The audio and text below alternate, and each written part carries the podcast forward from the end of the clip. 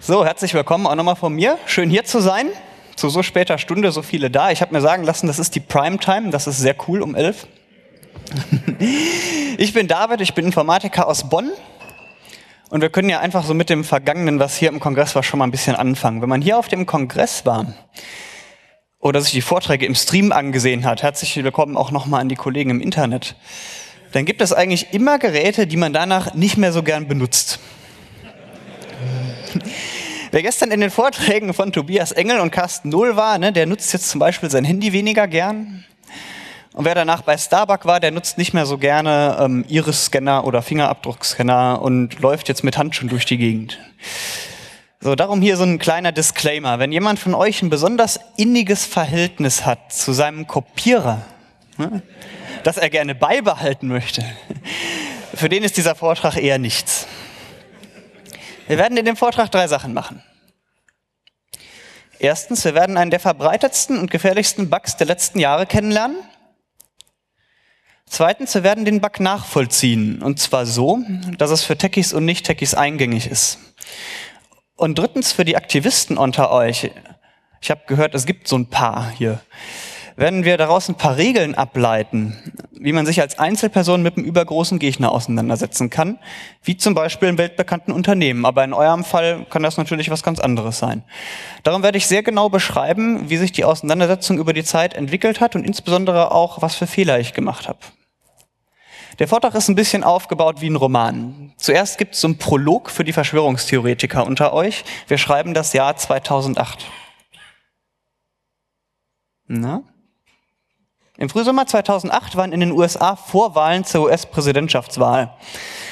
Barack Obama war gegen Hillary Clinton im Rennen. In den USA gibt es genau wie hier in der Politik jede Menge Intrigen. Also gab es ein paar anonyme Mails, die Frau Clinton nützen sollten.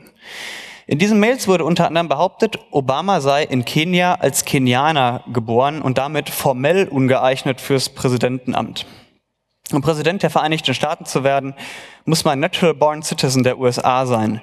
Was jetzt Natural Born Citizen genau ist, darüber haben die Amerikaner selbst keine 100% Definition geschaffen. Aber es gibt, es gibt einen ganzen Wiki-Artikel über diese Kontroverse, müsst ihr euch mal geben. Ähm, allgemein anerkannt ist aber zweierlei. Erstens, man muss Amerikaner sein. Und zweitens, man muss es auch bei seiner Geburt gewesen sein. Also wenn ich jetzt hinkomme, frisch eingebürgert, das gilt nicht. Dass Barack Obama mit dem zweiten Vornamen Hussein heißt, war im Zusammenhang übrigens auch eher suboptimal. Obama hatte natürlich ein Interesse daran, die Auseinandersetzung flott vom Tisch zu kriegen. Also hat er seine Geburtsurkunde veröffentlicht. Ich sage deswegen die kurze Geburtsurkunde, weil als er geboren wurde, eine kurze und eine lange ausgestellt wurde. Die kurze ist hier links abgebildet, die seht ihr hinter mir und ich vor mir. Wer ein guter Verschwörungstheoretiker ist, der lässt sich aber von Fakten nicht ablenken.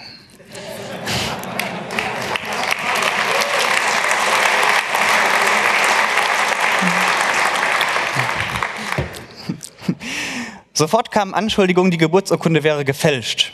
Angeblich hat ein Stempel gefehlt und, und, und. Was man sich da alles ausdenken kann, könnt ihr euch alles ausdenken.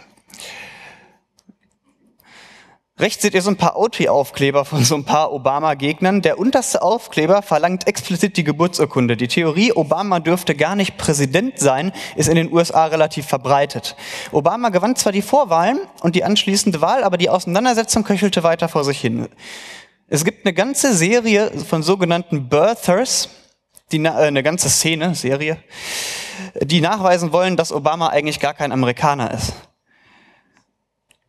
Nachdem das Ganze zweieinhalb Jahre nicht verstummt war, der Kollege war schon längst Präsident, ne, also 2011, hatte Obama dann die Nase gestrichen voll. Er veröffentlichte den Scan der langen Version der Geburtsurkunde rechts im Bild. Ihr seht schon, da ist viel mehr Info drin und man könnte denken, jetzt hat er endlich Ruhe. Weit gefehlt. Sofort nach der Veröffentlichung wurden Anschuldigungen, Anschuldigungen laut, die Geburtsurkunde wäre eine plumpe Fälschung.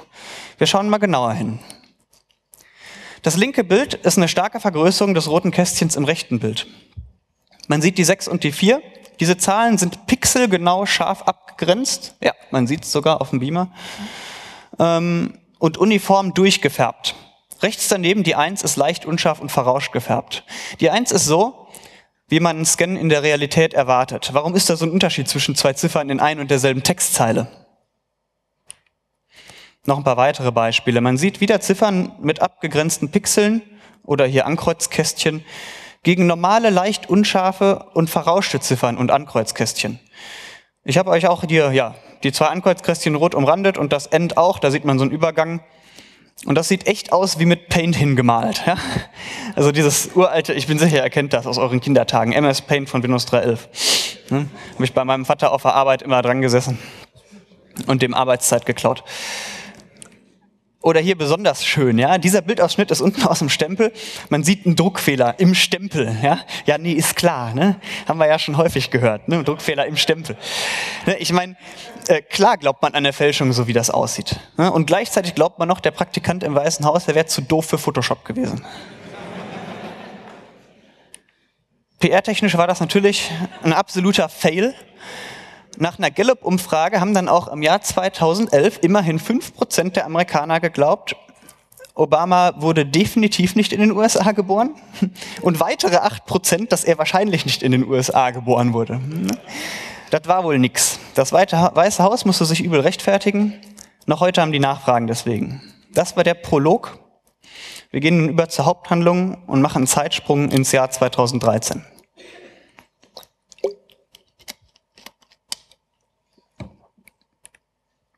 Am 24. Juli 2013 rief mich eine befreundete Firma an, die zwei große Xerox Work Centers betreibt. Xerox Work Centers, das sind solche riesigen Business-Kopierer, wie die heute überall stehen. Die haben Netzanbindungen, die können scannen, drucken, kopieren, mailen und kosten so viel wie ein Kleinwagen. Solche Großgeräte, die stehen nicht irgendwie als Drucker bei OMI, sondern die haben hunderte Nutzer pro Gerät, vielleicht auch mehr. Auf der Abbildung seht ihr einen Bauplan. Die schwarzen Flächen sind nicht original, ähm, die habe ich im Nachhinein knallhart rauszensiert, weil ich den Bauplan sonst einfach nicht hätte nehmen dürfen. Ich habe den Bauplan an drei Stellen gelb markiert. Die Stellen, die Stellen sind so standardisierte Blöcke, in denen die Quadratmeterzahlen für einen Raum stehen. Um diese drei Stellen wird es gleich gehen. Die Firma hat mir gesagt, hey David, wenn wir den Bauplan scannen, dann stehen danach andere Zahlen drin. Kannst du da mal gucken? So, links das bin ich. Ne?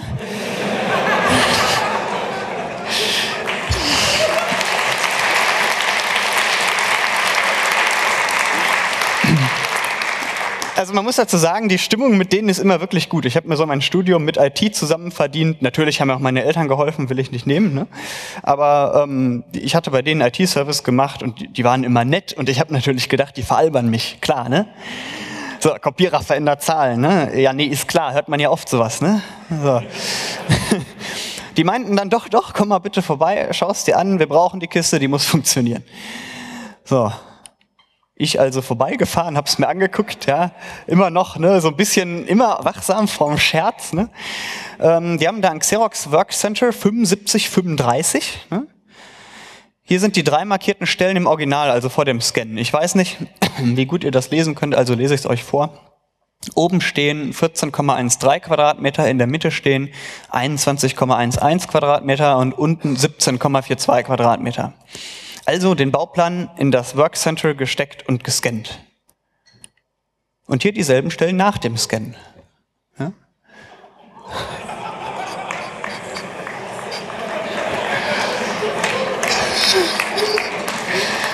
Ja, in, interessant. Plötzlich sind alle Räume 14,13 Quadratmeter groß. Ja, ich dachte, das kann nicht wahr sein. Völlig unmöglich. Das passiert hier gerade nicht. Ne? Ich habe immer, ich hab immer noch geglaubt, die veräppeln mich. ja, beim Scannen war übrigens, um das direkt wegzunehmen, ich habe diese Frage ähm, 12 Mal aus dem Internet bekommen.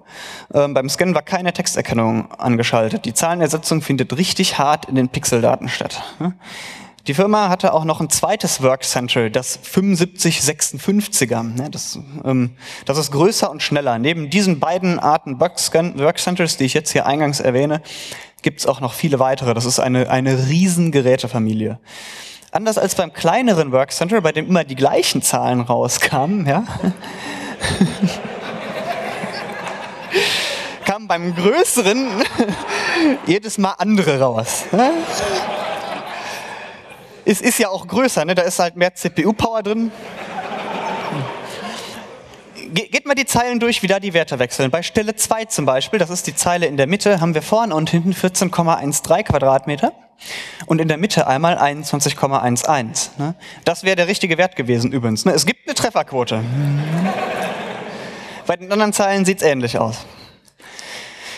Äh, wenn also einer von euch mal so einen NSA-Zufallsgenerator braucht. Ne?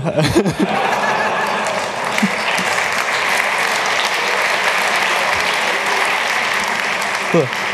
Beachtet, beachtet außerdem, ne, das ist nämlich eigentlich gar nicht zum, ich lache zwar auch, aber es ist überhaupt nicht zum Lachen. Beachtet außerdem, dass die Zahlen perfekt einlayoutet sind. Der Fehler ist nur deswegen aufgefallen, weil ein offensichtlich größerer Raum eine kleinere Quadratmeterzahl hatte als der kleine daneben. Ne? Man hat also dann so eine, so eine Abstellkammer mit 100 Quadratmetern und daneben den Ballsaal mit 4 Quadratmetern. Ja, also fieser geht's einfach kaum noch. Es ist perfekt eingeordnet. Mir ist übrigens klar, dass die Schrift sehr klein ist. Ne? Also nicht, dass ihr jetzt denkt, das wäre irgendwie so ein fieser Corner Case und ich hätte da drei Monate gesessen, bis ich endlich mal Xerox so richtig ans Bein pinkeln kann.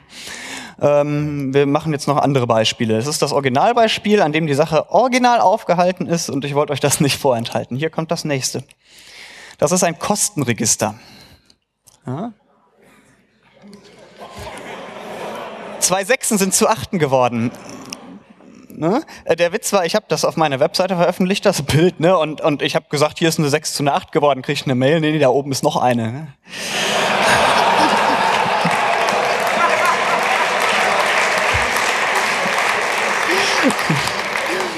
auch, wieder sauberst einlayoutet. Ne? Der, diesmal ist der Fehler warum aufgefallen? Deswegen, weil die Zahlen normal aufsteigend sortiert sein sollen. Ja? Also ich will damit sagen, man kann das nicht erkennen. Ich, ich gebe euch eine Kolonne Zahlen, die jetzt keinen Sinn haben, den ihr von außen erkennen könnt, dann könnt ihr natürlich nicht sehen, dass da Zahlen falsch sind. Ne? Es, es geht immer darum, dass es so semantische Kriterien gibt, an denen man das auch erkennen kann, durch die, durch die sowas offensichtlich unplausibel wird. Sonst habt ihr keine Chance, das zu erkennen. So, so langsam war ich schon echt bisschen beunruhigt. Ne? Die, die Halslänge steigt. Äh, so, ähm, damit das, damit das keine Zufallsfunde bleiben, habe ich mich mal ge dran gemacht, den Fehler gezielt zu reproduzieren. Ne? Mal so informatikermäßig eine Nacht investiert und aufsteigende Zahlenkolonnen generiert in verschiedenen Schriftgrößen und Schriftarten. So, und die habe ich abgescannt und ein paar Stunden experimentiert und siehe da, der Fehler tritt tatsächlich wieder auf. Das sind so meine Zufallszahlenkolonnen. Mit denen werden wir uns noch ein bisschen auseinandersetzen können. Die gelb markierten Achten sollen eigentlich Sechsen sein und gehören da nicht hin. So, wir halten kurz inne. Ich habe in meiner Vortragsankündigung versprochen, dass, die, dass, dass ich euch die ganze Auseinandersetzung mit Xerox, die jetzt folgt, ähm, zeitlich auseinanderwalze, euch sage, wie ich, mich jemals wie ich mich jeweils gefühlt habe und euch immer diejenigen Sachen speziell herausstelle, die nach meiner Erfahrung nach allgemein unheimlich wichtig für eine Auseinandersetzung mit einem Riesengegner sind. Das werde ich auch tun und das werde ich euch auch direkt immer mit belegen. Aber ich nehme jetzt eine Sache vorweg, die werde ich aber verschiedentlich über den ganzen Vortrag belegen. Was in meinen Augen nichts hilft, ist unfreundliches Twittern und Haten. Ja?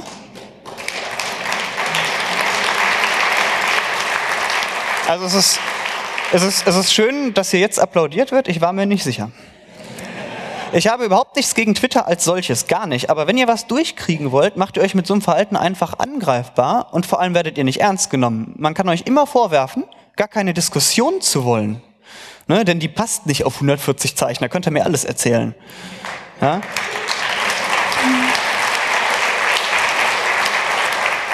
Und zweitens, zweitens kann man euch immer vorwerfen, nur Aufmerksamkeit für euch selbst zu wollen. In Twitter ist nämlich fast alles öffentlich. Twitter eignet sich höchstens zur ersten Kontaktaufnahme, wenn ihr irgendwie eine E-Mail-Adresse oder eine Telefonnummer erfragt oder so. Was ich, wenn ich euch das nicht empfehle, was empfehle ich euch also? Äh, viel seriöser und zielführender ist alles, was erstmal nicht öffentlich ist. Damit bekundet man, sachorientiert zu arbeiten und nicht nur kreischen zu wollen. Das sind Mails oder auch gleich Anrufe. Wir haben also den Xerox Support angerufen, mehrfach, oft. Wir haben uns über alle Support-Level bis zum Top-Level nach Dublin hochtelefoniert. Keiner wusste was. Wir haben auch persönlich Kontakt gesucht. Leute vom Xerox-Lieferanten vor Ort waren da. Das ist nicht Xerox selbst, sondern so eine Vertriebs- und Supportfirma. Die Firma war geschockt, natürlich, ne? und hat sich dann angestrengt, das bei sich zu reproduzieren. Zack, sie haben es reproduziert.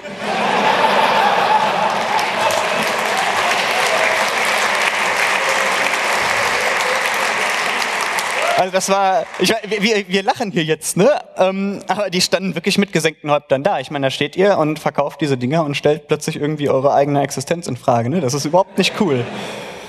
So, bei Xerox selbst, ja, also nicht der Supportfirma, sondern das große Ganze, Xerox selbst, 140k Mitarbeiter, ne? äh, war man zwar erstaunt, ne? aber man hat keinerlei Anstalten gemacht, uns oder der Vertriebsfirma zu helfen. Ne? Also die, die, die hatten Respekt vor dem Problem. Ne? Also, also es gab überhaupt aber gar keine Anzeichen für größeres Interesse und auch keine Ratschläge, wie wir das Problem jetzt wegkriegen. Dann kam noch einer von Xerox Central, hat die Software abgedatet. Ne? Wir hatten eine uralte. Ne?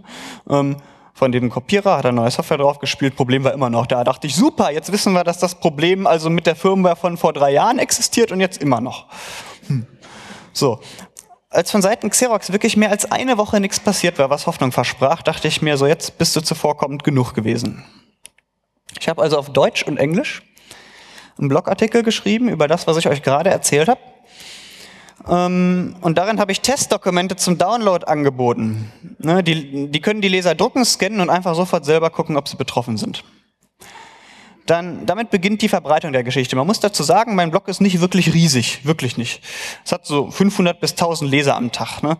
Das ist das ist nicht so viel, aber auch nicht nichts. Und die meisten Leser sind in irgendwelcher Form ITler. Das weiß ich aus den Mails, die ich so kriege. Unten auf meinen Vortragsfolien seht ihr, ja, sieht man. Äh, seht ihr ab jetzt eine Linie. Diese Linie wird immer weiter nach rechts wandern. Das ist ein Seitenaufrufplot. Der ist nicht, um irgendwie mit Hits zu strunzen, aber es ist im Zusammenhang lehrreich zu sehen, wann man wie Aufmerksamkeit kriegt und auch wie schnell sie wieder abnimmt. Wir führen das direkt mal vor.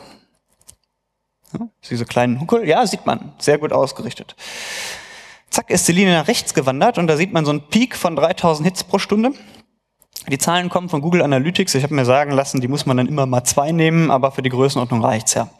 Am 2. und 3. August ist die Geschichte auf verschiedenen Tech-Blogs eingeschlagen. Ich deklariere hier mal den allbekannten Fefe als Tech-Blog. Ähm ich weiß, ich weiß, da kommt schon der erste Protest, aber, aber wir werden uns einig sein darüber, dass das Fefe von vielen IT-Lern gelesen wird. Okay, ich höre keine Proteste mehr. So, der Peak, den ihr da seht, ist jedenfalls vom blogfefe.de. Die Nachricht verbreitet sich und ich kriege immer mehr Mails von Lesern, die betroffen sind. Ja?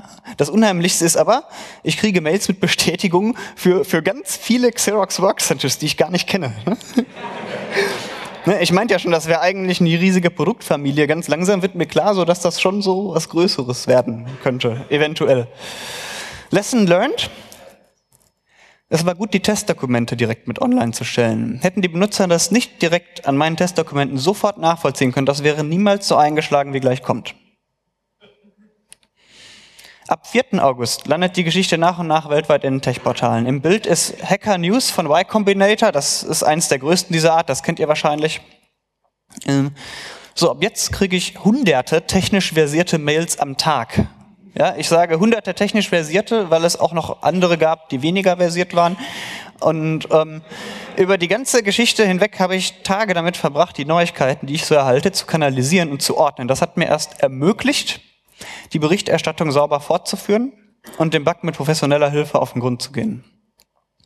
Das Ganze wird zum Selbstläufer und ich darf nicht mehr schlafen, ne, weil die US-Presse bei mir im Handy steht. Ne. Ihr braucht nämlich nicht denken, dass US-Reportern bewusst ist, dass es jemals sowas wie Zeitzonen. Ne,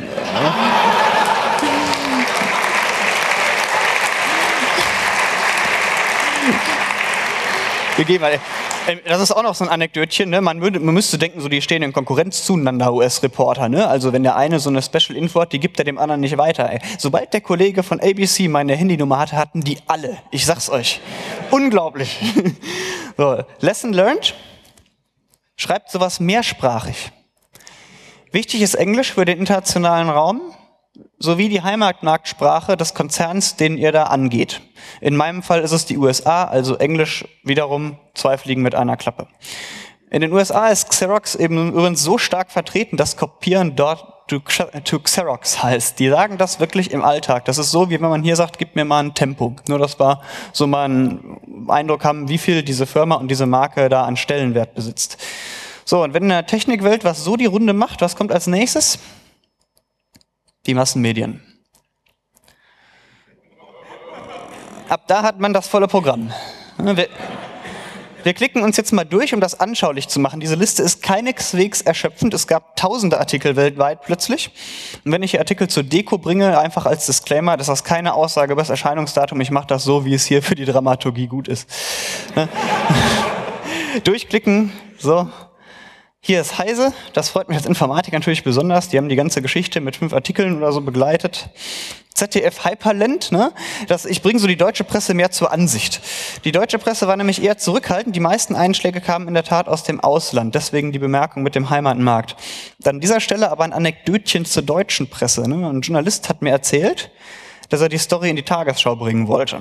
So, die haben ihm dann gesagt, ja, hm, ist ja ganz cool, ne? aber dafür wollen wir, dass das beim richtigen Kopieren passiert und nicht nur beim Scannen.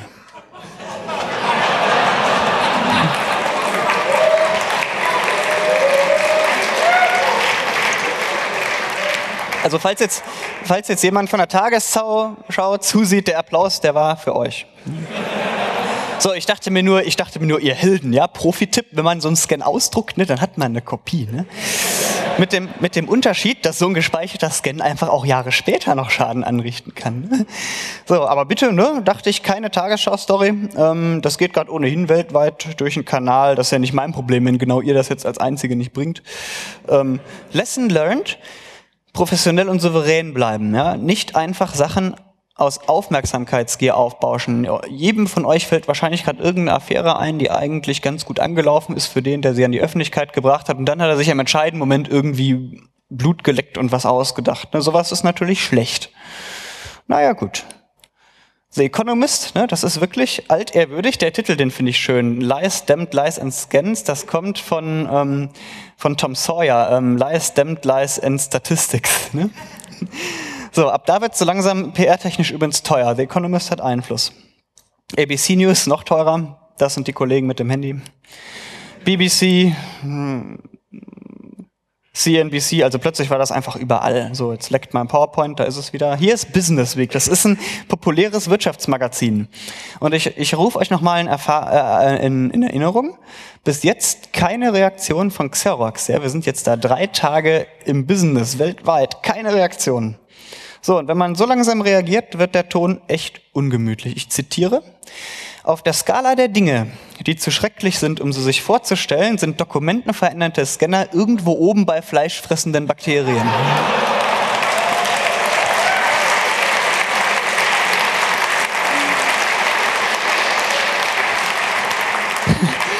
Das, schreiben die O-Ton in der Business Week. Ja? ja? Da bin ich vom Kumpel angerufen worden, hör mal, du musst dir das durchlesen. Also super Sache. Ich, ich stelle euch vor, das ist Peter Coy, der ist der Editor, den werden wir im Verlauf des Vortrags noch ein paar Mal genießen dürfen. So, mein Blogartikel ist jetzt so auf 100.000 Lesern am Tag und es gibt immer noch keine Rückmeldung von Xerox. In der Zwischenzeit ist es mir aber mit Hilfe der vielen, vielen Lesermails ziemlich gut gelungen zu erklären, was überhaupt passiert ist. Hm? Und das erzähle ich euch jetzt. Wir machen also einen kleinen Einschub über Bildkompressionen. Hier haben wir ein Testbild, das ich gemacht habe. Das ist so ein, so ein Sonnentau ähm, mit einer Fliege dran, das ist eine Pflanze. Ähm, sowohl die Fliege als auch der Text gehören zum Testbild, damit wir schön unterschiedliche Arten Testbild haben. Datenübertragung kostet Zeit, Geld und Speicher. Bilder bestehen verglichen mit Text aus ziemlich, ziemlich großen Datenmengen und Bilder unkomprimiert zu übertragen und zu speichern wäre also wirklich aufwendig.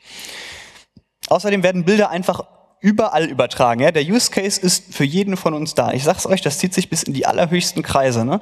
Gerade neulich gab es zum Beispiel riesigen Medienrummel und sogar einen Bundestagsuntersuchungsausschuss, nur deswegen, weil ein ehemaliger Bundestagsabgeordneter Bilder übertragen hat. So, jetzt will der Bundestagsabgeordnete nicht ewig auf seine Bilder warten. Ähm, also müssen wir die Bilddaten komprimieren. Also hör mal.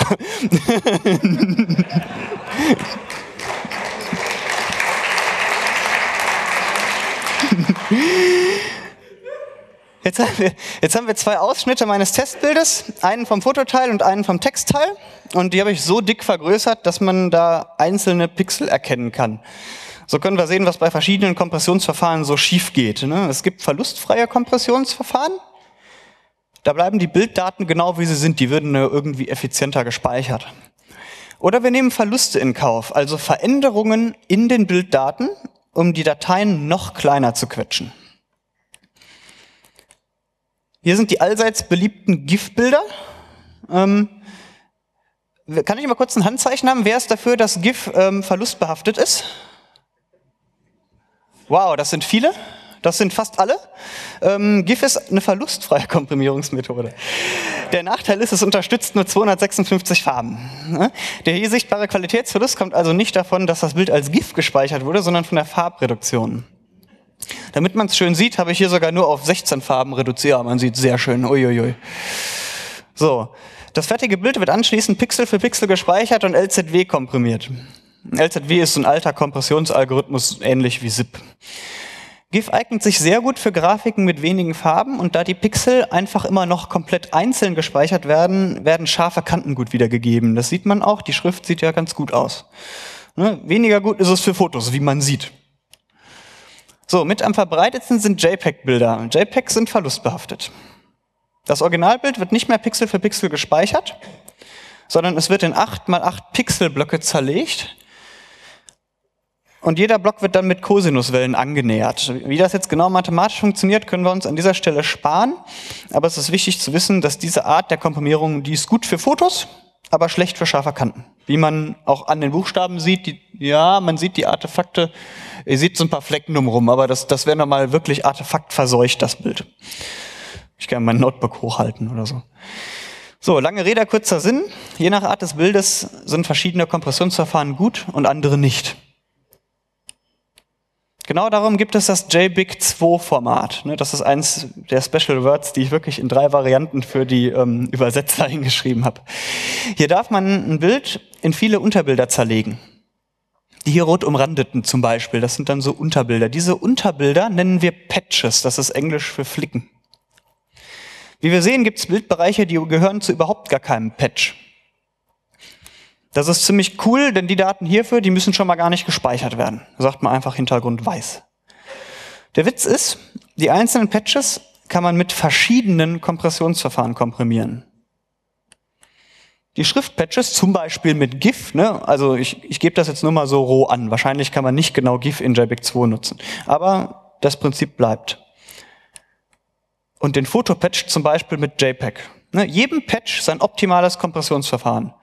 Das ist schon echt ein Fortschritt. Ich muss wahrscheinlich niemandem hier begründen, dass man damit, wenn man, wenn man weiß, welcher Patch was enthält, einen sauberen Qualitätseindruck erhält und wahrscheinlich eine kleinere Dateigröße. So, aber wenn man ein Bild ohnehin schon mal in Patches zerlegt, dann kann man auch einen völlig neuen Hightech-Kompressionsansatz wählen. Man kann das Ursprungsbild noch viel feiner zerlegen und jeden einzelnen Buchstaben als Patch ansehen. Das sind dann richtig viele Patches, also es werden wirklich viele Patches. Man kann das mit ganzen Textseiten und Büchern so machen und das wird auch getan. Das habe ich mir jetzt nicht ausgedacht. Als nächstes schaut man, welche Patches einander sehr ähnlich sind.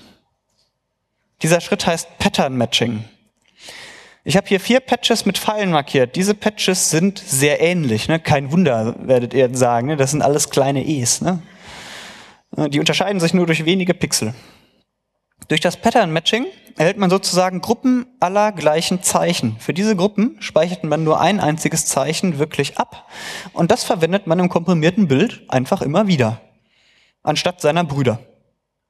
Von den hier vier markierten E's würde also nur eins wirklich abgespeichert und das für alle anderen eingesetzt. So kann man wirklich viele Daten einsparen und hat wirklich kaum Qualitätsverlust.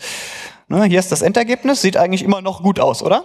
Keine Artefakte sichtbar. Verbraucht viel weniger Daten als ohne Pattern Matching. Das gesehen? Das Pattern Matching findet das i ist eben ähnlich zum kleinen l, ne? kann man also dafür einsetzen.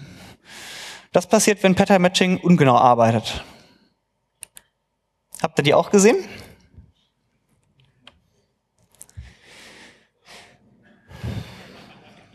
Sowas sind saugefährliche Fehler.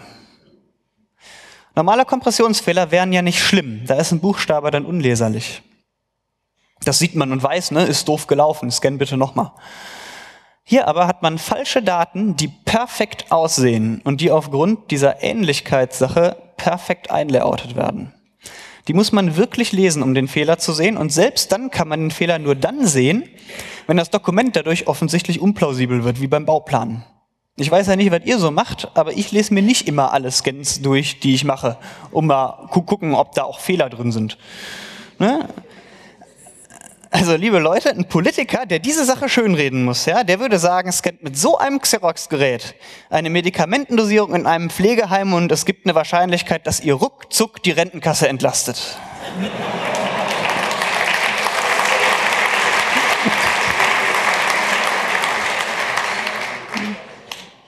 Jetzt ist auch klar, was das Ganze mit Security zu tun hat. Bis jetzt konnte man sich fragen, warum hält der David auf dem Kongress einen Vortrag über Kopierer?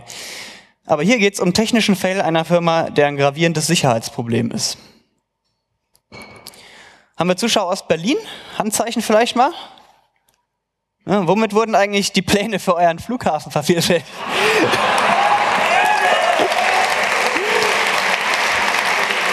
so, Aber wisst ihr was? Flughafen, Medikamente, Raketen, Flugzeuge, so dick das ist, das alles Kleinkram. Richtig interessant wird es bei der Frage, wo solche Scans in Gerichtsverfahren als Beweismittel genutzt worden sind, die man jetzt womöglich mal neu aufrollen kann.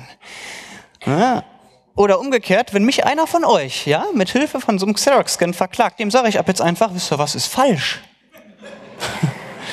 Ne, dann könnt ihr mir erstmal das Original raussuchen, um mir das Gegenteil zu beweisen. Ne? Ich kann ja überhaupt nicht mehr nachweisen, dass ein Teil eines Scans auch von der Stelle des Papiers kommt, von der man ihn erwartet. Der rechtliche Wert ist null. Es gibt Hunderttausende solcher Großkopierer weltweit. Das sind Businessgeräte. Jedes Gerät hat viele Nutzer und noch mehr erzeugte Dokumente, die sonst wohin rausgegeben werden. Und damit ihr euch mal eine Vorstellung machen könnt, mich hat ein Großkonzern angerufen da läuft die Postbearbeitung so, dass eingehende Briefe einfach sofort in solchen Maschinen gescannt werden und ab da geht's nur noch elektronisch weiter. Viel Spaß, wenn da Fehler drin sind. So, wir kommen später nochmal auf die Implikationen zurück. Erstmal zurück zur Story. Das ist der 5. August. Wir befinden uns drei Tage nach dem Ersteinschlag und am dritten Tag schuf Gott endlich ja, ein Lebenszeichen von Xerox. Jetzt einmal, die gucken doch zu, Mann. Dankeschön. Die PR von Xerox Deutschland ruft bei mir an. Das Gespräch war eher unergiebig. Die dürfen fast nichts ohne die Amerikaner machen. Die haben das erst für einen Scherz gehalten. Ich habe gesagt, es ist keiner. Und dann haben wir gesagt, wir bleiben in Kontakt.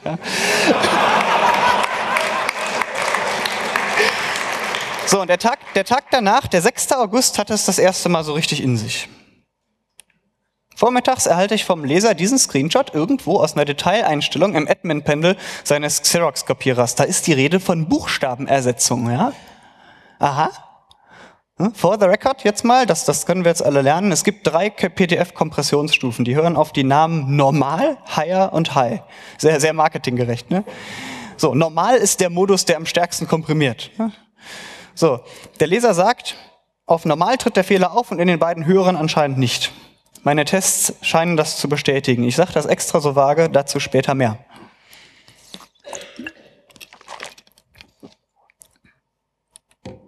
Ich habe ja versprochen, euch die Stimmung über die Sache hinweg offen zu legen, falls ihr selbst in so eine Situation gerät. Ganz ehrlich, im ersten Moment ist mir da das Herz in die Hose gerutscht. Ich hatte Schiss, als der Vollidiot darzustellen, der das Manual nicht gelesen hat, ja? Bis jetzt gibt es nämlich immer noch kein offizielles Xerox-Statement und ich habe einen Tipp aus der Presse erhalten, dass Xerox genauso was ins Statement schreiben will. Lesson learned, was ist der Unterschied zwischen Innensicht und Außensicht? Genauso was. Ne, ihr denkt euch gerade bestimmt, hallo, was regt sich der David so auf? Das ist doch total klar, dass solche Dokumentenfehler nie passieren dürfen, ja, auch nicht wissentlich. Aber von innen sieht das eben sowas kurz anders aus. Ne, trotz Schiss ist wichtig, Ruhe bewahren, überlegt vorgehen. Genau wegen solcher Angstmomente ist wichtig, dass man im Vorhinein niemals kreischt und immer deeskaliert. Niemals im Vorhinein rumpöbeln. Ne, wenn man vorher immer souverän war, dann kann man nämlich einfach viel sicherer auftreten und im Zweifel mal ganz ruhig öffentlich fragen, na Jungs, warum hat mir der Support das denn nicht vor zwei Wochen gesagt? Hä? Lesson learned, von vornherein professionell vorgehen, niemals haten. Ich wiederhole das einfach nochmal. So, also Vorwärtsverteidigung. Ich habe den Screenshot als möglichen Workaround präsentiert und geraten, Kompressionen auf Higher stellen. Zusätzlich habe ich geschrieben, dass ich mich ein bisschen wundere, dass der Support mir das über eine Woche nicht sagen konnte. Ja, ich habe auch kritisiert, dass die Einstellung normal heißt. Ja? Und, und die möglichen Folgen, die ich euch skizziert habe, die bleiben natürlich alle, weil man dem Scan im Anschluss nicht ansehen kann, dass er vielleicht Fehler enthält. Ziel war, der Sache einen Spin zu geben, bevor Xerox sich wehrt. Es folgt eine Telefonkonferenz mit Rick Destin. Ich sehe, der ist im Publikum bekannt, der ist Vizepräsident weltweit von Xerox. Und Francis C., das ist einer der Chefingenieure, der da mit der Bildkomprimierung zu tun hat. Leute, hier supportet der Boss noch selbst. Ja?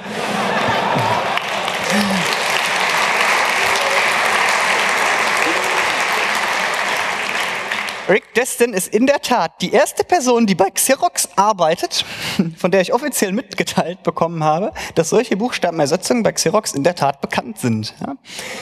Also, wenn ihr mal was wissen wollt, was euch der Support auch nach einer Woche nicht sagen kann, dann sagt ihr, ich möchte gerne mit Rick Destin sprechen. Ne? Und im Gespräch kommt auch heraus, dass die Mutmaßung, dass das Pattern Matching schuld ist, stimmt. Destin bestätigt auch, dass das Pattern Matching nur im Normal Mode eingeschaltet würde. So, nach ein bisschen Diskussion war dann auch klar, der Support hat Scheiße gebaut. Und vielleicht eventuell war der Name normal doof gewählt. Ne? Ich habe dann Experimental vorgeschlagen.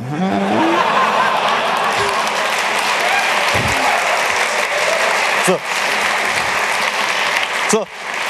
Vielleicht, vielleicht, vielleicht an der Stelle, ich bin ja gerade ganz guter Dinge und das macht ja auch Spaß und wir lachen alle, aber in dem Moment hatte ich einfach mehr Muffensausen. Ne? Nicht, dass ihr denkt, das geht euch anders, wenn ihr sowas habt.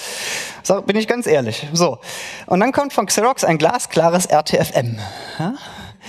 Erstens, der Normalmodus, David, der ist überhaupt nicht Fabrikeinstellung. Liebe Kunden, ihr seid alle selber doof. Was stellt ihr den Mist so ein?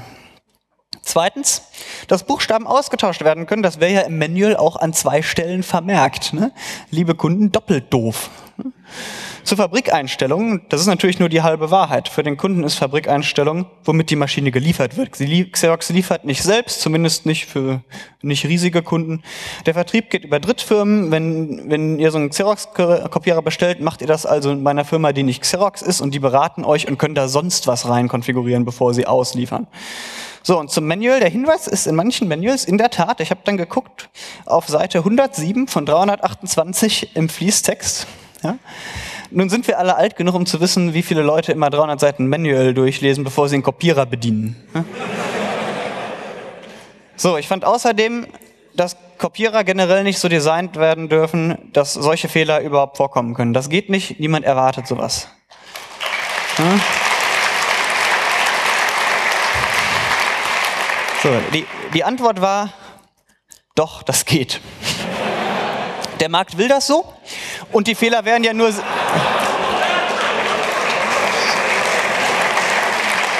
Das war, das war in der Tat eine Äußerung, die auch so gefallen ist. Ich zitiere hier, aber das war natürlich bezogen auf die kleinen Dokumentengrößen. Aber, und die Fehler werden ja nur sehr selten. Aber ich hätte recht, man kann nicht beweisen, dass ein Dokument fehlerfrei ist. So, insgesamt hatte das Gespräch eine sehr nette Atmosphäre. Die haben echt nicht versucht, mich juristisch platt zu machen oder so. Die haben echt nett zugehört. Das Gespräch war auch total lange, dreiviertel Stunde oder so. Und dann habe ich mich einfangen lassen wie ein Frischling.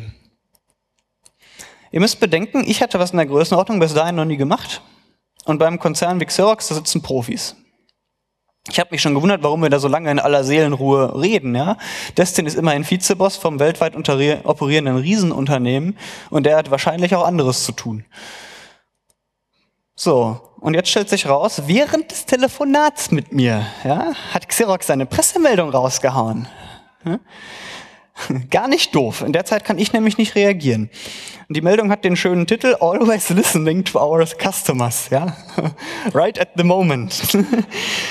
ja, und die schreiben in ihre Meldung, wer unverfälschte Daten haben will, benutzt bitte eine Kompressionseinstellung von mindestens Higher und der Fehler war manuell beschrieben, RTFM. Hm? Lesson learned, bei jemandem bei, so, jemandem bei sowas die Seite des Gegners beobachten lassen. Ich habe dann auch einen Artikel geschrieben und den Inhalt der Telefonkonferenz berichtet, mit dem, was ich euch gerade gesagt habe. Tja, und ich habe auch noch reingeschrieben, dass ich nicht denke, dass die jetzt vom Haken sind. Und nu? Hier hätte das Ganze vorbei sein können. Ne? Wenn ein einzelner Blogger so ein Großkonzern angeht, geht das häufig auf eine von drei Arten aus, wenn der Konzern zurückschießt. Entweder der Blogger knickt ein, nachdem der Konzern zurückgeschossen hat, oder die Öffentlichkeit zieht mit dem Unternehmen mit oder die Öffentlichkeit verliert das Interesse, wenn, wenn das Unternehmen zurückgeschossen hat. Da, jedem von euch fallen gerade drei Geschichten ein, wo das so war. Ist alles nicht passiert. Ihr seht den dicken Ausschlag unten, die Story ist auf der Titelseite von Slashdot gelandet. Und die Presse glücklicherweise ist auch auf meine Linie eingeschwenkt. Hier schreibt zum Beispiel Heise, dass ich den Workaround noch vor Xerox angeboten hätte.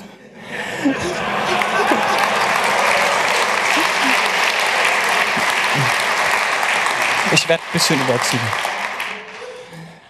Oder auch Knochentrockenspiegel, die schreiben so so, ne? Xerox war das Problem also seit Jahren bekannt.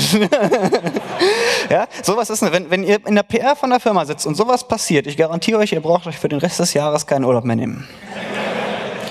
Richtig amüsant wird's aber immer, wenn die Geschichte im Internet-Humor ankommt. Ne?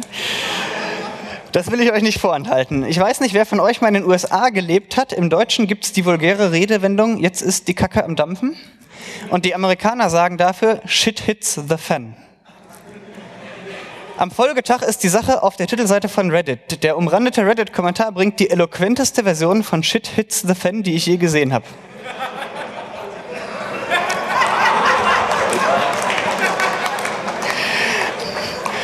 Ja, aber was der sagt, ist wahr. Ich meinte das ja vorhin auch schon mal. Ne? Wenn eine Firma auf Dokumentendigitalisierung angewiesen ist und wenn ihr mal nachdenkt, wer ist das heutzutage nicht?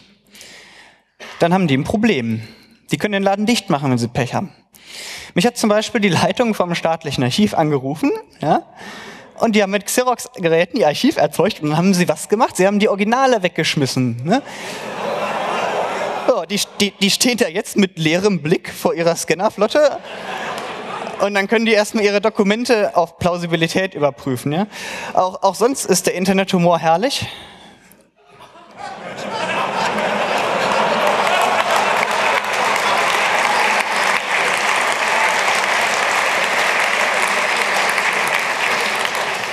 Manchmal sorgen die Beteiligten für den Humor auch selbst. Wenn man als Xerox-Vizechef den ganzen Tag Interviews zur selben Sache gibt, passiert einem mal ein Fehler. Der hier ist ganz gut, das braucht ihr nicht durchlesen, ich lese es kurz vor. Ausgerechnet vor BBC, ja, hat Destin die Sache relativieren wollen. Er hat gesagt, wisst ihr was, das ist alles halb so schlimm. Dieser Normalkompressionsmodus, den, der kann Fehler produzieren, aber den nimmt fast keiner. Nur das Militär oder irgendwelche Ölbohrinseln.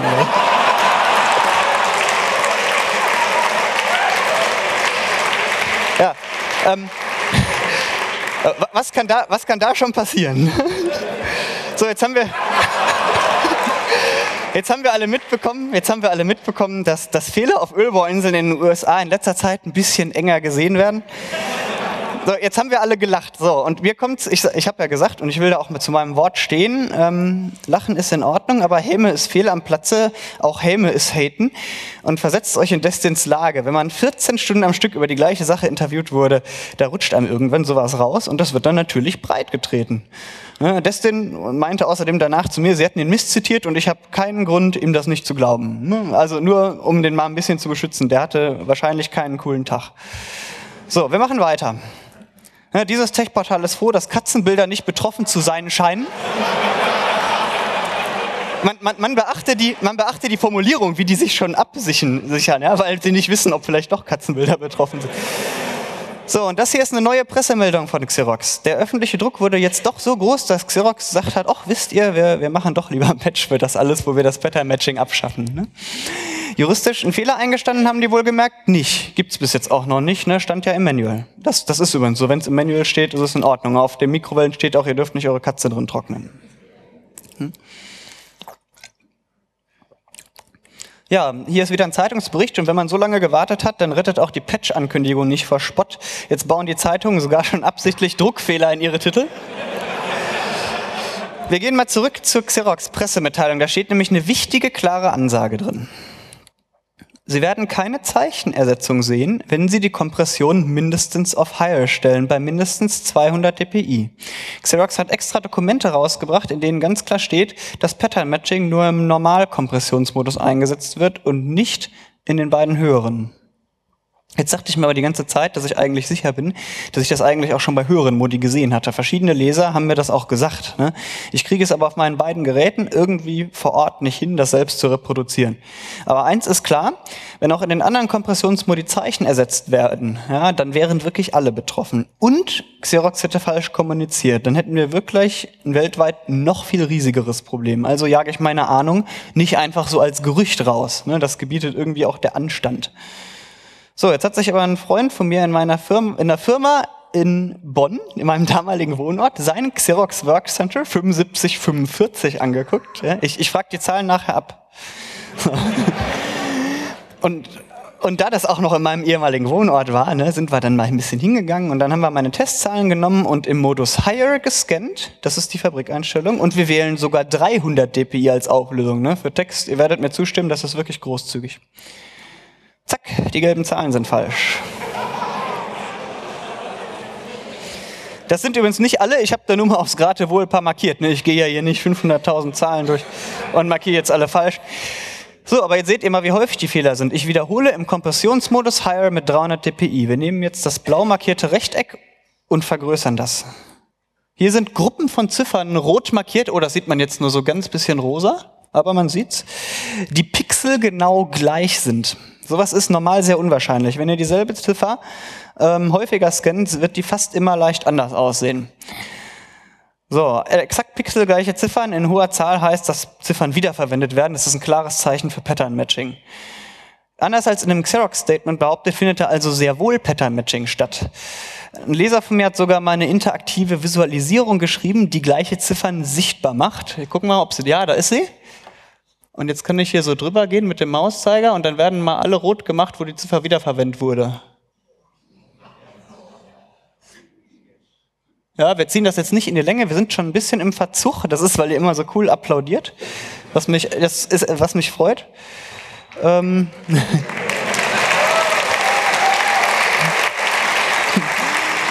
so, aber da sieht man mal, wie viele Ziffern da wirklich falsch sein könnten, ja?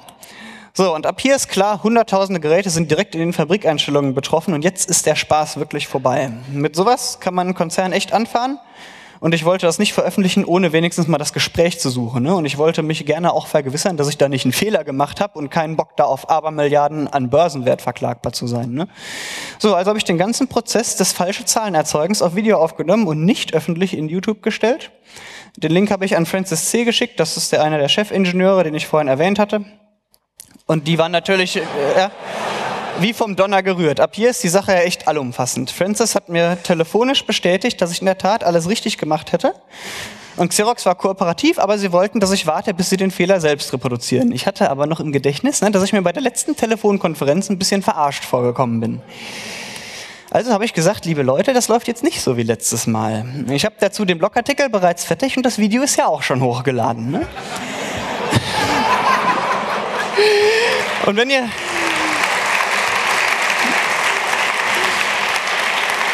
Ne? Nehmt es mir nicht übel, aber ich bitte darum, ab jetzt mit eingebunden zu werden, denn auch ich behandle euch fair. So haben wir uns dann auch geeinigt, da seht ihr, was es bringt, im Vorhinein nicht zu haten. Wenn ihr die vorher voll auf Twitter angefurzt hättet, ist klar, ne? dann sagen die, komm, leck mich. So, danach kamen so sechs Stunden hin und her Telefoniererei. Wir telefonieren immer und immer wieder. Sie versuchen mit meiner Hilfe febelhaft das zu reproduzieren. Und bei mir war es Nacht. Die Nacht habe ich dann am Telefon im Büro verbracht und nichts gegessen, außer so Keksen, die da rumlagen. Und irgendwann ruft Francis wieder an und sagt völlig verdattert, yep, wir haben es reproduziert. Nummernvertauschung auf Fabrikeinstellungen, da war erstmal auf beiden Seiten Stille, wir waren einfach alle geschockt. Und wisst ihr, was nebenher rauskam? Der Code für den Kompressionskern ist acht Jahre alt. So lange ist der Bug in freier Wildbahn unterwegs. Acht Jahre. Ja, da waren sie dann ein bisschen verdattert und ich habe dann gesagt, hier ist mein Blogartikel, lest mir den mal bitte gegen und bestätigt mir den, damit ich juristische Sicherheit habe und den rausbringe. so, nein, also dieser, dieser, dieser Fehler ist saugefährlich, ich habe keinen Bock damit länger zu warten. Hier ist der Artikel, das haben sie auch gemacht. Und ich durfte den Artikel sogar vor Ihnen veröffentlichen. Das ist relativ einmalig und ihr werdet mir zustimmen, nicht haten. Ne? Wenn man das damit erreicht, ist das wohl ganz gut, ne? eine erwachsene Auseinandersetzung. Lesson learned, verhandle im richtigen Moment. Das hier ist das nächste Xerox Pressestatement. Ich ziehe ein bisschen im Tempo an. Ähm, Xerox hat sich direkt im Anschluss natürlich auch noch geäußert. Die ziehen die vorherige Kommunikation zurück und bedanken sich bei mir und sagen, dass sie jetzt erstmal gucken, wie groß die Sache eigentlich ist. Ne? Und ab da waren sie auch durchgehend nett in den Pressemitteilungen und das Klima war insgesamt sehr konstruktiv.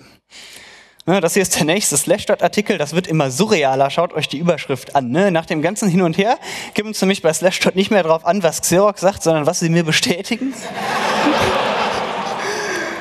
Und hier ist wieder unser bissiger Peter Koll von der Business Week. Ja.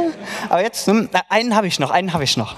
Also, also einen Kompressionsmodus. Ist jetzt ja eigentlich egal, aber am 11. August gelingt noch der Nachweis, dass der Fehler halt auch im Highest Mode auftritt. Selbst ein qualitätsbewusster Anwender in den letzten acht Jahren, der wunderschöne PDFs produzieren wollte, konnte dem nicht ausweichen. Und ehrlicherweise, nach meinen Informationen, tritt der Fehler bei TIFFs nicht auf. Ne? Ich will hier keinen Flurschaden machen, wo keiner ist. So, nimmt natürlich keiner TIFFs, ne? sind ja riesig. Hm? Am, am 12. August gesteht Xerox dann öffentlich ein, dass es sich um acht Jahre Softwarefehler handelt und kündigt nochmal den Patch an. Ab da hängen sie ja natürlich juristisch voll drin.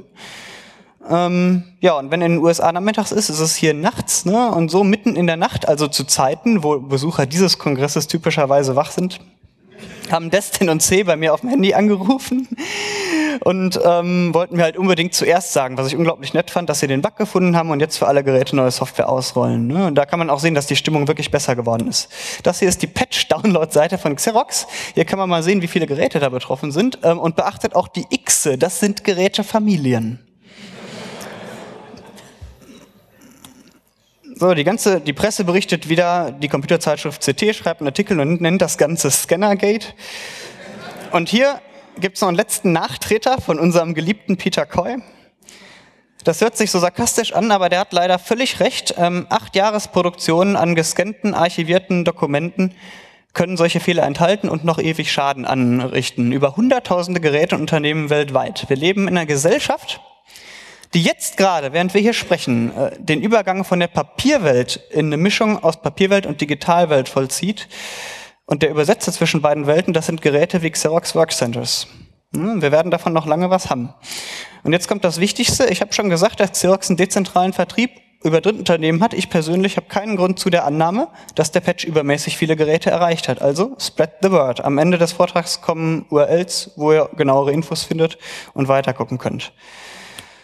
So, es neigt sich dem Ende. Ähm, neben den ganzen Lessons learned gibt es eine Lesson, die ich bis jetzt noch nicht gesagt habe. Ich habe immer unglaubliche Blicke gekriegt, dass ich dafür ähm, keine Kohle genommen habe. Ein Manager hat sogar gesagt, ich wäre schön blöd. Ne? So, dazu zwei Sachen. Erstens ist es generell schwer, mit sowas Geld zu verdienen, ähm, selbst wenn man will. Ohne Nachweis wird man nicht ernst genommen. Und mit Nachweis ähm, liefert man einfach meistens direkt den Bugsfix und dann gibt's auch keine Kohle mehr. Und zweitens, Konzerne kennen keine Freunde. Wenn ich Geld genommen hätte, wäre das irgendwie doof rausgekommen und gegen mich verwendet worden oder und und ähm, es hätte einfach mich in eine schwächere Verhandlungsposition gebracht. Ich hatte aber Lust, dass dieser Fehler behoben wird und last but not least, die Community hat mir geholfen die haben auch dafür kein Geld bekommen. Ne, ich würde es wieder so machen, aber aber aber am Ende muss das jeder für sich selbst entscheiden. Wenn ihr das jetzt anders macht, ist das völlig in Ordnung. Ich möchte euch nur im Vorhinein sagen, äh, ihr bringt euch in eine schwächere Verhandlungsposition. Das sind nochmal die ganzen Lessons learned. Die werde ich jetzt nicht nochmal durchkauen, ähm, weil die sind, damit ihr die Folien runterladen könnt und die trotzdem habt. Und wir schließen jetzt kurz den Kreis zum Anfang und dann sind wir fertig. Ähm, am Anfang war der Prolog mit Barack Obamas Geburtsurkunde. Hier ist es wieder, das Longform Birth Certificate. Kurz nach der Xerox-Saga haben mich Journalisten von Reality Check aus den USA angeschrieben, ob der Xerox-Bug nicht die Ursache sein könnte für die Fälschungen. Ja.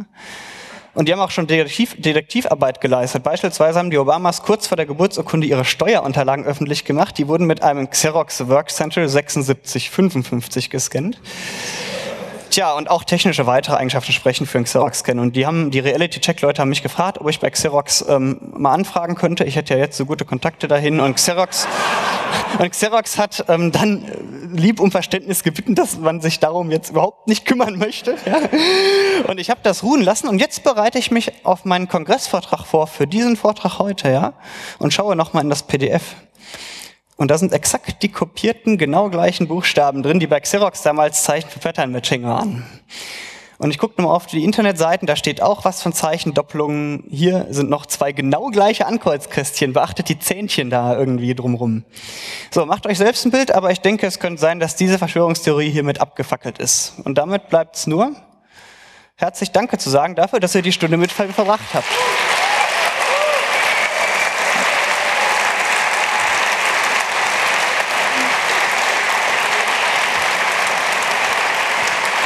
Wenn immer alle applaudieren, dauert es länger.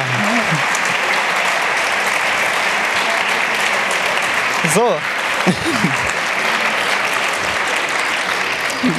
Oh, oben findet ihr noch einen Link zur Xerox-Saga. Bitte erzählt das weiter. Und unten gibt es einen Link zu meiner Seite. Da stelle ich schnellstmöglich die Folien online. Wahrscheinlich morgen. Ich gehe hier nicht ins WLAN. Und nehmt euch vor den fiesen Kopierer der Nacht. Okay, also erstmal vielen Dank für diesen grandiosen Vortrag. Äh, ich glaube, der für alle höchst spannend. Ähm, alle, die auf dem Weg nach draußen sind, bitte beeilt euch und schließt danach die Türen und seid leise. Ähm, mit den Fragen würde ich zunächst mit denen aus dem Internet anfangen, von unserem Signal Angel. Vielen, vielen Dank. Auch ein ähm, Riesenapplaus aus dem Internet. Das konntest du jetzt nicht hören, aber es war sehr viel positives Feedback da. Ähm, auch die, die, Bitte, die Folien zu veröffentlichen, Ja, insbesondere das die wird- das wird- Symbolbilder, kamen Das sehr wird gut passieren an. auf meiner Seite spätestens morgen. Sehr schön, vielen Dank. Zwei Fragen habe ich. Die erste Frage ist, gibt es bei Xerox technischen Unterschied zwischen Scannen und Drucken und Kopieren? Oder ist das intern immer das Gleiche? Ja, also scannen, da geht das Papier rein beim Drucken kommt es raus. Ne? ähm, nein, also beim Drucken ähm, werden einfach Druckdaten entgegengenommen. Da ist mir nicht bekannt, dass überhaupt nochmal irgendwas nachkomprimiert wird. Äh, scannen, da gibt es verschiedene Modi. Die PDF-Modi, das sind die drei, wovon ich gesprochen habe. Ähm, und kopieren, meiner Ansicht nach ist es nicht so, dass es genau nach dem Kopieren, dass es beim Kopieren auch passiert, weil da nicht komprimiert wird so wie ich das sehe. Ja? Also ich habe zumindest, ich bin mir sicher, ich hätte Berichte bekommen, wäre dem so. Also deswegen denke ich nicht, dass der Kopiervorgang an sich betroffen ist, aber das ist auch nicht so krass schlimm, denn da werden auch keine Dokumente archiviert. Okay, und die zweite Frage, gibt es irgendwelche handfesten ähm, Schädigungen, die aufgrund dieses Bugs passiert sind? Hast du da irgendwelche Rückmeldungen bekommen? Ich habe Rückmeldungen, die, die ich gerade gesagt habe und natürlich noch ein paar andere und bin natürlich angehalten, hier äh, keine Namen zu nennen. Aber ihr müsst euch mal in die, also ich will nur so viel sagen, ihr müsst euch in die La Lage vom Konzern versetzen, der da betroffen ist. Eure Daten sind also vielleicht im Arsch. Ja? So, werdet ihr das öffentlich machen? Nein, ihr werdet in aller Stille von Xerox Schadenersatz verlangen und möglichst nichts davon auf eure eigene Webseite schreiben, weil das nämlich auf euch zurückfällt, dass eure Daten kaputt sind. Da fragt doch keiner danach, äh, ob das jetzt ein Xerox-Kopierer war. Also ich erwarte auch nicht, dass es da größere Enthüllungen gibt, sofern sie nicht vermeidbar sind. Wenn da jetzt irgendwie eine Autobahnbrücke zusammenbricht, ist natürlich was anderes. Okay, vielen Dank nochmal. Gerne. Gut, dann würde ich vorschlagen, wir machen bei Mikrofon 2 bei der ersten Person weiter. Ja, nur eine kurze Frage. Das ist ja eine Technik, die wahrscheinlich von vielen eingesetzt wird. Habt ihr das mit Großgeräten anderer Hersteller schon mal ausprobiert? Äh, ich hatte eine, eine Latte von Meldungen über andere Hersteller, aber wenn man eine Sache dieser Größenordnung macht, wird man sofort Opfer von Spin-Doctoring und das hat sich alles als nicht wahr herausgestellt und auch hier wieder souverän bleiben, nicht einfach Gerüchte raushauen. Ähm, das war alles nicht wahr und im konkreten Fall liegt es ja auch nicht da am Kompressionsverfahren selbst, sondern daran, dass da in der Tat ein Bug war. Gut, dann von der 3 bitte. Ah, hallo, danke für den Vortrag, war ziemlich cool. Ähm, mich wundert es nur, das Ding, der Bug war irgendwie acht Jahre insgesamt. Ja, ne? Äh, hast du geschaut, in, auf Suchmaschinen haben das andere, ich meine, ich kann mir nicht vorstellen, dass das acht Jahre lang wirklich keiner sieht, weil, wie du sagst, ich meine, auf einem Bauplan, das sieht man doch eher schnell, also, oder haben dich dann Leute angeschrieben, die das vielleicht schon mal gesehen haben, oder die eben gesagt haben, hey, mir ist das mal aufgefallen, Xerox hat gesagt, ja, höhere Komprimierung, dann haben sie Glück gehabt und das hat Also funktioniert. oder es, so? es war ja, erst zum einen ist es schwer zu entdecken, zum zweiten war es ja bekannt für den Modus normal. Ne? Ähm, da war das ja sogar gewollt, das wussten die ja. Also, ähm, und deswegen war es halt schwer, den wirklichen Bug zu erkennen, weil Xerox, die, der Support, der es wusste, meiner wusste es nicht, der wird das immer auf, auf die Normaleinstellung geschoben haben. Und das ist ja auch plausibel. Dann sage ich dir, äh, du hast da die Normaleinstellung genommen, nimm eine andere, dann tritt der Fehler in der Tat seltener auf, wahrscheinlich hast du Glück. Ja. Also ich denke, ich denke, das war in der Tat, dass der Bug das erste Mal entdeckt wurde. Also dich hat keiner kontaktiert mit, hey, ich habe das schon mal gesehen nee, oder so. keiner, keiner. In dem ganzen Sturm nicht. Okay, als nächstes bitte nochmal von der 2. Jo, äh, moin. Danke Moin. für den Vortrag auch von mir, war sehr cool. Gern. Ähm, kurze Frage, du hast gesagt, du hast das nicht für Geld gemacht Korrekt. und auch irgendwie, finde ich sehr nobel, finde ich sehr cool. Aber haben die von sich aus dir mal was angeboten? Nein, haben sie nicht. oder? Da kann ich, oder also mal in einen der, Job oder da kann so ich, also da kann ich in der Tat eine Lanze für Xerox brechen. Sie haben mir auch nichts angeboten. Ähm, ich hätte es ohnehin nicht annehmen können nach dieser Logik. Ähm, deswegen ist das total okay. Ähm, es gab in, in dieser langen Nacht, wo wir telefoniert haben, haben waren sie drauf und dran, mich einzufliegen. Aber ich habe ja auch keine Ahnung von Ko Kopierern. Das ist nicht mein Hauptgeschäft. Ne? Ich kann auf so einen Bug hinweisen, aber ich kann ihn nicht reparieren. Also Ja gut, aber wenn ich eingeflogen hätten, warum nicht mit denen da zusammen das irgendwie versuchen zu lösen? Ja, hätte, hätte ich nur machen- gefixt haben will. Also. Hätte ich machen können, aber, aber ich kann dazu im Grunde nichts beitragen, weil die müssen den Bug in ihrem Code selbst finden. Es war klar, dass was passiert ist. Ich kann da nicht bei helfen. Ich sitze da nur rum. Also das habe ich auch so gesagt. Ja, das macht Sinn, ja. Also, ja, und dafür zweimal interkontinental fliegen und weiß nicht. ja. Wenn die das bezahlen, wird das schon. Ja, das stimmt. Also ich, hab, ich, ich gebe zu, ich habe auch noch mal drüber nachgedacht, aber ich hatte auch anderes zu tun beruflich. Also es wäre nicht so kurzfristig gegangen. Gut, als nächstes bitte nochmal drei.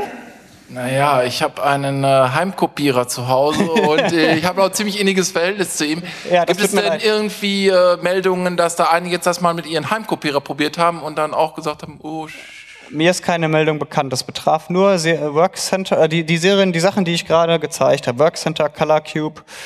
Ähm, und also es sind alles dicke Dinger im Grunde. okay. Also so wie ich da, weil diese JBIC 2 in Hardware irgendwie, das ist auch, glaube ich, teuer zu implementieren. Alles klar, danke. Jo. Und nochmal drei bitte. Eine vielleicht ganz coole Crowd-Research-Aufgabe ist vielleicht, diese Handbücher durchzugucken, zu sammeln, wer Zugriff drauf hat, gucken, ab welchem Jahr Ja. taucht denn in der Dokumentation das überhaupt auf? Ist es schon genauso alt, also acht Jahre?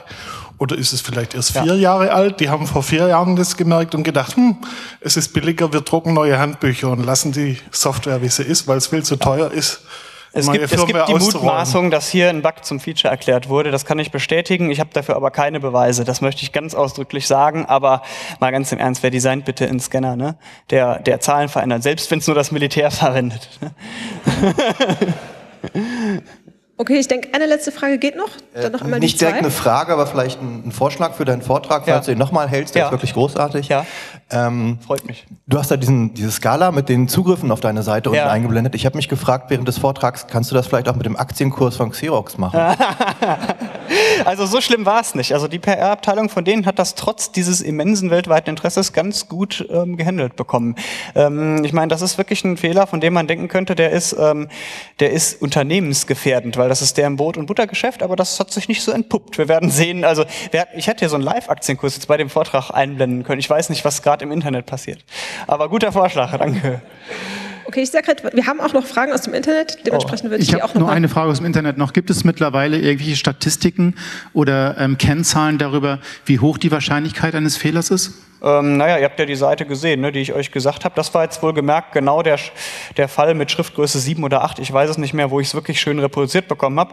Aber, die war ja voller Zahlen. Das ist ja keine normale Seite, oder? Das waren alles Zahlen, aber es geht natürlich auch mit ähnlichen Buchstaben. Aber sowas kann passieren. Ich habe da keine Statistiken. Äh, bei den Zahlen sind 6 und 8 am häufigsten betroffen, aber so richtig Fehlerwahrscheinlichkeiten habe ich nicht. Aber ihr seht, was bei rauskommen kann. Ich habe also, ich habe da jetzt nicht stundenlang probiert, bis ich diese, Fass, diese, bis ich diese Seite mit den vielen gelben Punkten hatte. Ich habe eine Seite gescannt und dann war die so. Ja, also das ist Okay. nicht so, dass ihr ewig suchen müsst. Ja, danke. Jo.